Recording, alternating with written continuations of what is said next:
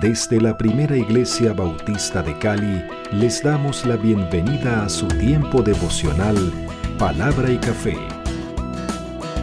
El aroma de la palabra del Señor en nuestros corazones, fortaleciendo nuestra fe. Con el pastor Richard Rodríguez. Por R12 Radio.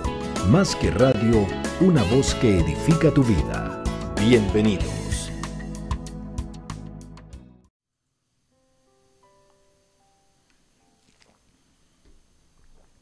Muy bien, mis amados, aquí estamos de nuevo para hoy, para hoy, para hoy. Para hoy dice de la siguiente manera. Señor, que el fruto de mi vida te agrade y sea de bendición para mí. Cuidadosamente redactada la frase que tiene que ver con el capítulo 5 del libro de Isaías. Tiene dos énfasis que el fruto de mi vida te agrade, Señor, y aparte de que te agrade a ti, ese fruto de mi vida, agradando a Dios, sea de bendición para mí. Una de las hermosas parábolas de la Biblia en el Antiguo Testamento, centrados en Isaías, el profeta, si podemos así decirlo, del Antiguo Testamento, eh, el principal profeta mayor, y, se habla de profetas mayores y profetas menores. Oseas y Amós son profetas menores. Isaías es un profeta mayor, pero no, por edades ni nada, lo sabemos muy bien. Pero para aquellos que no, ese calificativo viene por la extensión de sus escritos. Estamos hablando, por ejemplo, 66 capítulos de Isaías contra 14, contra 7 de los profetas menores, hasta días que tiene un solo capítulo. Pero eh, se trata de eso. Nosotros lo vamos llevando por la parte cronológica en que actuaron. Estamos en el siglo octavo antes de Cristo, cuatro grandes profetas que actuaron en el siglo de oro de la profecía de Israel hablando de Amós, de Oseas, de Isaías y luego Miqueas. Pero, pues, muy cortos, menores, sí, Oseas y Amós. Miqueas también eh, corto, pero eh, Isaías estamos hablando de 66 capítulos y estamos enfocados en el proto Isaías, en el primer Isaías, los capítulos 1 al 39.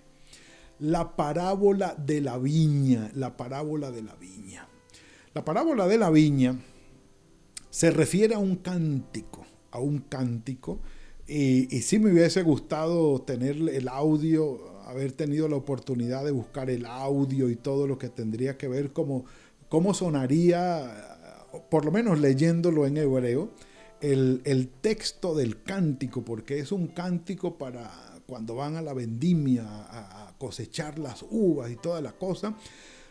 Dicen los comentaristas que pudo haber sido una canción que por su contenido y su ritmo y por su letra era muy pegajosa, era como para cantar en el viñedo, en, el tiempo de la cosecha o del lagar y toda la cosa. Pero que muy probablemente la gente siguiese a Isaías en la música, en el cántico, porque era, era una realidad muy conocida, la parte de la viña pero cuando llegaban al momento en que la canción les decía, venga, el problema es de ustedes, casa de Israel. O sea, venían cantando y cuando la letra los incriminaba o los inculpaba o los exhortaba, ahí como que iban cambiando el tono o el ritmo y se iban quitando de la canción no les gustaba mucho y ya la vamos a ver. De las viñas, de la viña, de la viña. Leamos, leamos que es importante instruirnos al respecto. La viña, para que entendamos, viene a ser un paralelo para nosotros como una parcela, ¿sí? Como un, un lote, un terreno pequeño donde una persona tiene su casita y allí para nosotros en Latinoamérica eh, vendría a ser la parcela donde hay plátanos, hay yuca, donde hay diferentes eh, verduras y hortalizas que la persona cultiva para su propio consumo y de su casa. ¿Eh? Ah, hay algunos animalitos, qué sé yo, algunas gallinas, ponedoras, por supuesto, con gallos, pollitos recién nacidos, algunos con patos también, algunos tendrán cerdos, no concuerda con los judíos, pero bueno, es la parte de Latinoamérica, y otros, eh, digámoslo así, eh, animales domésticos comestibles para el sustento. Sería más o menos la figura que se adaptaría a la viña según se describe aquí. La viña, dice, la imagen de la viña es de lo más familiar para la mayoría de los pueblos del cercano oriente. Se trata de un pedazo de tierra cultivado con especial esmero, ya que allí era posible extraer el sustento básico para la familia. Pero no solo eso, era patrimonio para el israelita. Lo mínimo que podía tener una persona para sentirse ligado a su clan, era una viña, incluso para fundamentar su derecho a la ciudadanía. Como le dijo Abraham aquellos personajes, véndanme un pedazo de tierra, yo he estado aquí mucho tiempo, y eso ya le, le dio eh, eh, la, eh, ¿cómo se llama? El beneficio o la autoridad de ser de allí, de ser contado de la tierra. Eso fue importante. En muchos casos, en la misma viña reposaban los restos de los antepasados. Israel es para Dios una viña a la que ama y cuida con celo, con especial amor. De ahí la decepción de Dios por los pocos frutos o malos frutos que produce su pueblo. Comentario de Luis Alonso Chequel en la Biblia eh, que él tradujo. Bueno, Aquí tenemos la parte de la viña. ¿Qué decía la viña? Eh, perdón, el cántico, la canción. Dice, ahora cantaré por mi amado el cantar de mi amado a su viña. Una, una canción de un personaje para su viña. Entonces, ya la parábola nos dice muy bien, el amado Dios es Dios y la viña es Israel. Sencillo. Tenía mi amado una viña en una ladera muy fértil, la había cercado y despedregado y plantado de viñas de vides escogidas. Había edificado en medio de ella eh, una torre y había hecho también en ella un lagar, todo el proceso. Y esperaba que diera uvas buenas, pero dio uvas silvestres, uvas ácidas, agrias, no servían para nada bueno, una decepción amorosa, en este caso pues con la viña. Ahora pues, vecinos de Jerusalén, seguía el cántico y varones de Judá, juzgad entre mí y mi viña. ¿Qué más podría hacer mi viña? Eh, ¿Qué más se podría hacer a mi viña que ya yo no haya hecho en ella? ¿Cómo esperando que yo que diera uvas buenas ha dado uvas silvestres? Os mostraré pues ahora lo que haré yo con mi viña. Le quitaré el vallado, será consumida, derribaré su cerca, será pisoteada.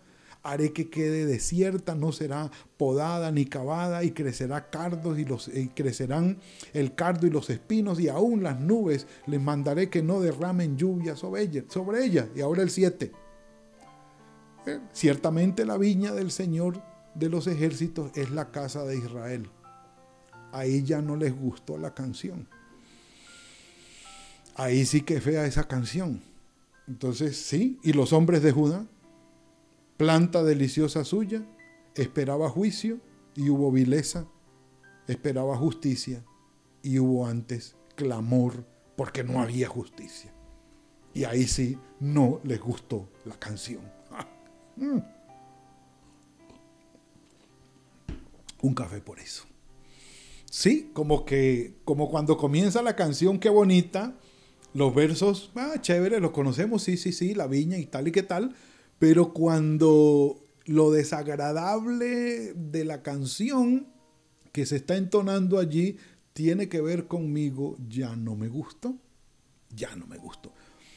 Una viña, lo básico, lo esencial de sustento, algo que con amor y con sacrificio fue trabajada para ponerla bonita, protegida, bien dotada de todo lo necesario, hasta lagar tenía, despedregar un terreno, pues nosotros lo decimos, porque en nuestros lares aquí en Latinoamérica uno ve una tierra en un pedregal y uno no hace nada, no, deja eso quieto.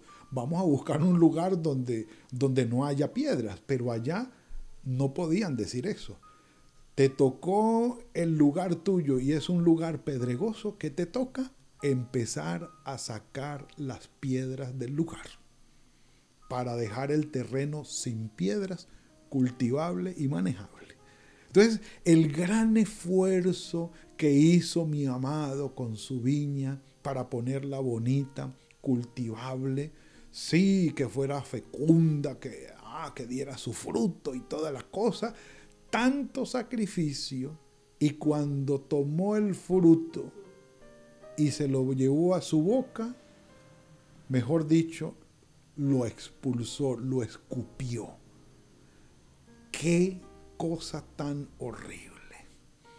Tanto trabajo, tanto esfuerzo, todo lo que me he matado yo aquí para que las vides vengan a dar unas uvas amargas, ácimas. Ahora uno dice, bueno, bueno, pero tampoco, ¿qué culpa tiene la tierra? Sí, y tiene toda la razón. Claro, las parábolas no se aplican al 100% a la realidad, es verdad.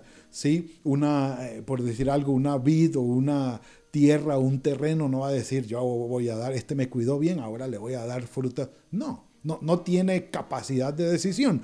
Pero obviamente la parábola en su figura es aplicada a un pueblo con familias y personas pensantes que sí tienen capacidad de decisión. Por eso es una parábola, por eso es una figura, ¿sí? aplicada a una personificación. Pero entonces, cuando termina diciendo, esperaba juicio como un fruto y hubo vileza como un fruto. Esperaba justicia y no, antes hubo clamor por justicia porque todo estaba torcido. Y uno cree que allí termina todo. No, no, no, no, no. Desde el versículo 8 hasta el final, hasta el 30 del capítulo 5, del capítulo 5, en, ese, en esa sección el profeta describe seis que prácticamente son o describen el mal fruto de Judá, de Jerusalén. Y uno dice, cuando uno ve, hablando de Jerusalén, el templo, el monte Moriah, el pueblo allí, cómo llegó, cómo el Señor lo trajo, cómo le entregó la tierra, cómo paso a paso se fue construyendo la hermosa ciudad, cómo llegó a ser erigido el templo, hermoso templo, todo el Señor lo fue proveyendo para que fuese algo bonito, hermoso. Y cuando uno ve lo bonito y lo hermoso, es como cuando uno se encuentra un asesino en serie, malvado, eh, mejor dicho, inhumano, eh, hostil, violento en extremo, un personaje depravado, pero físicamente es hermoso. El personaje es bonito, es bien parecido, bien vestidito, y uno dice, de ese personaje tan bien presentado sale tanta podredumbre como le parece. Algo así, algo así, algo así. Entonces, describe el profeta en los versículos del 8 al 30 el fruto podrido de Israel. En los ayes está, versículo 8. Hay de los que juntan casa a casa y añaden hacienda a hacienda hasta ocuparlo todo. Los latifundistas, aquellos que se iban, que iban acaparando la tierra y sacando al pobre voluntaria o no voluntariamente. O me vende o lo mando a matar, usted verá. ¿O qué quiere? Plata o plomo por su tierra, pero eso va a ser mía. Y usted haga lo que quiera, pero eso va a ser mío.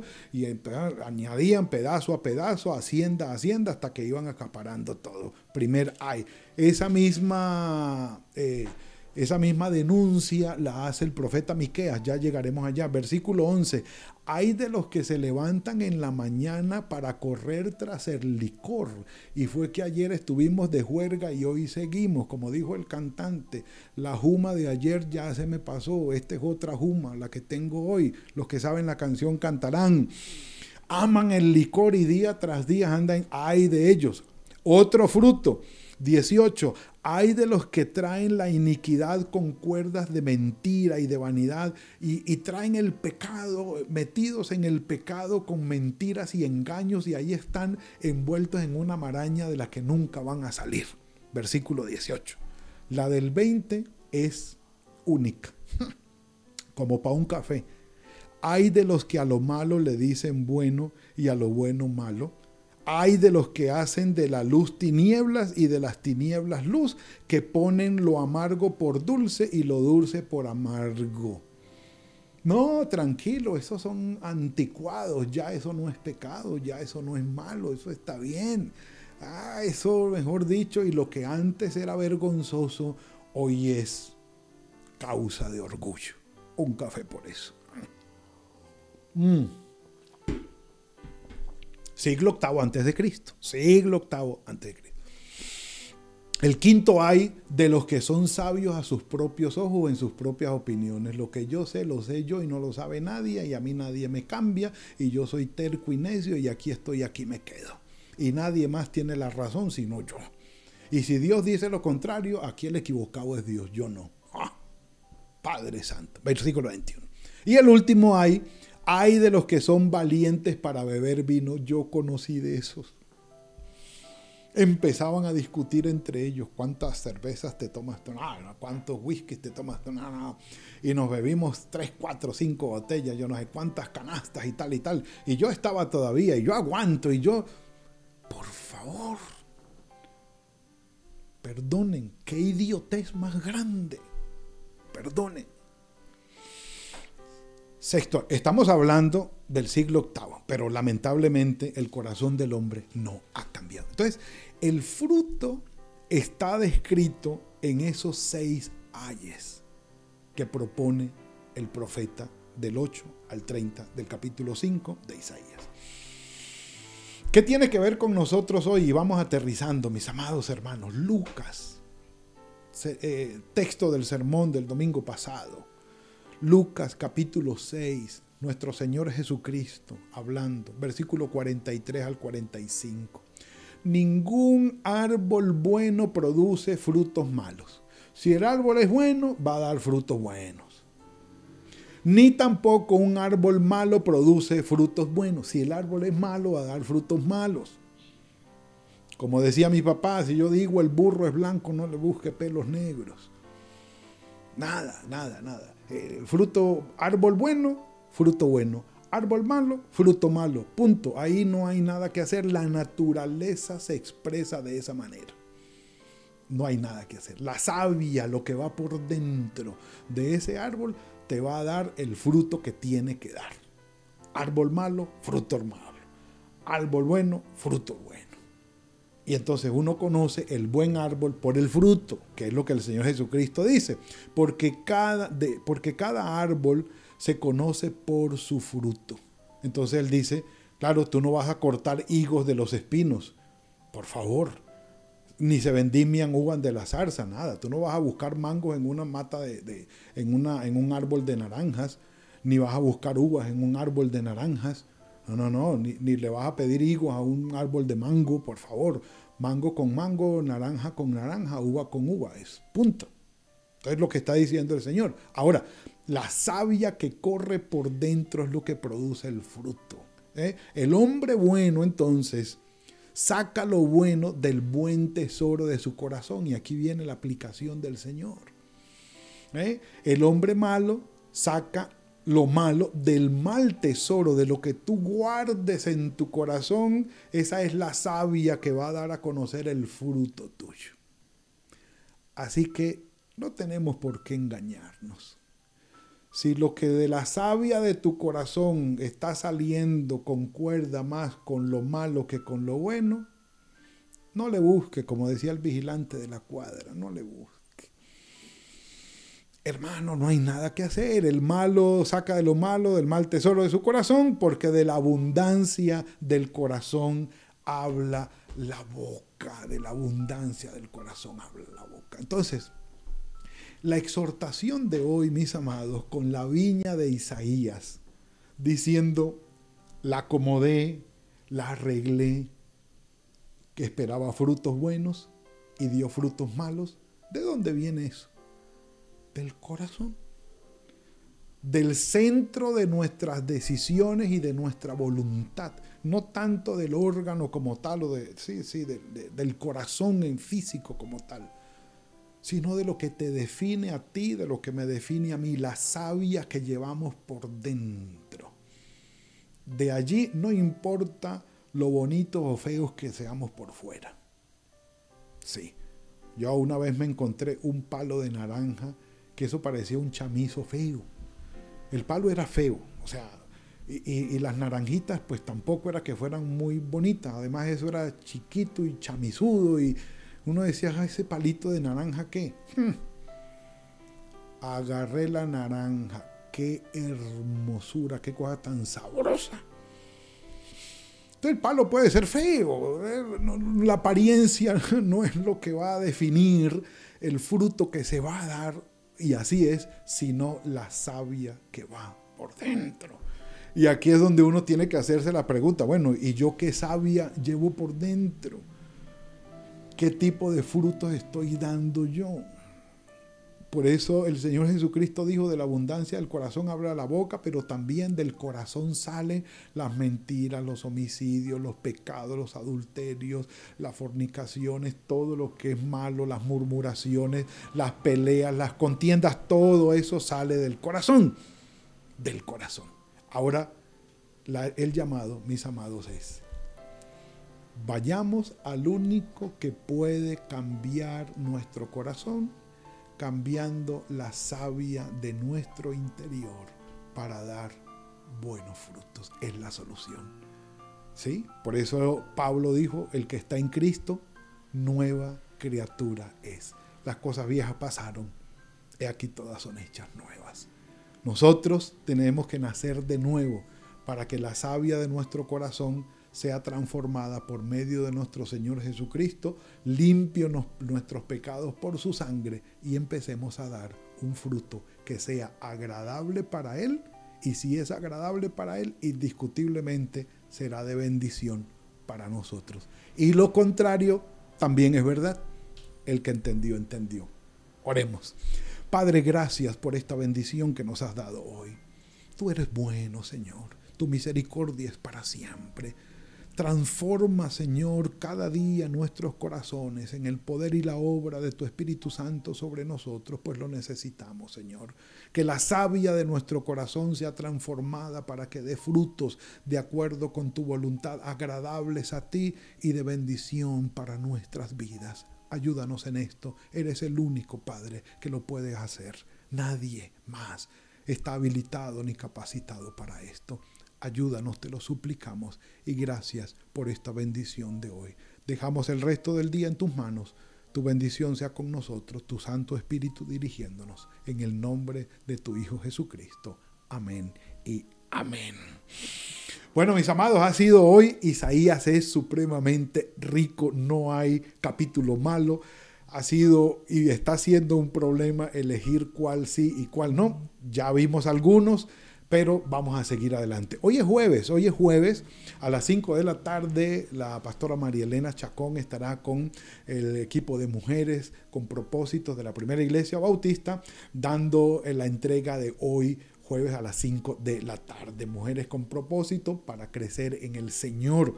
Y a las 7 de la noche tendremos nuestro tiempo de alabanza y adoración como cada jueves. Preparemos nuestro corazón, sirvamos al Señor pongamos todo en las manos de Él y que Él sea guiándonos. Y mañana a las 7 de la mañana, si el Señor los permite, nos veremos en Palabra y Café. Que el Señor los bendiga. Gracias por compartir con nosotros este espacio de Palabra y Café. Hasta una próxima oportunidad por R12 Radio. Más que radio, una voz que edifica tu vida. Que Dios les bendiga.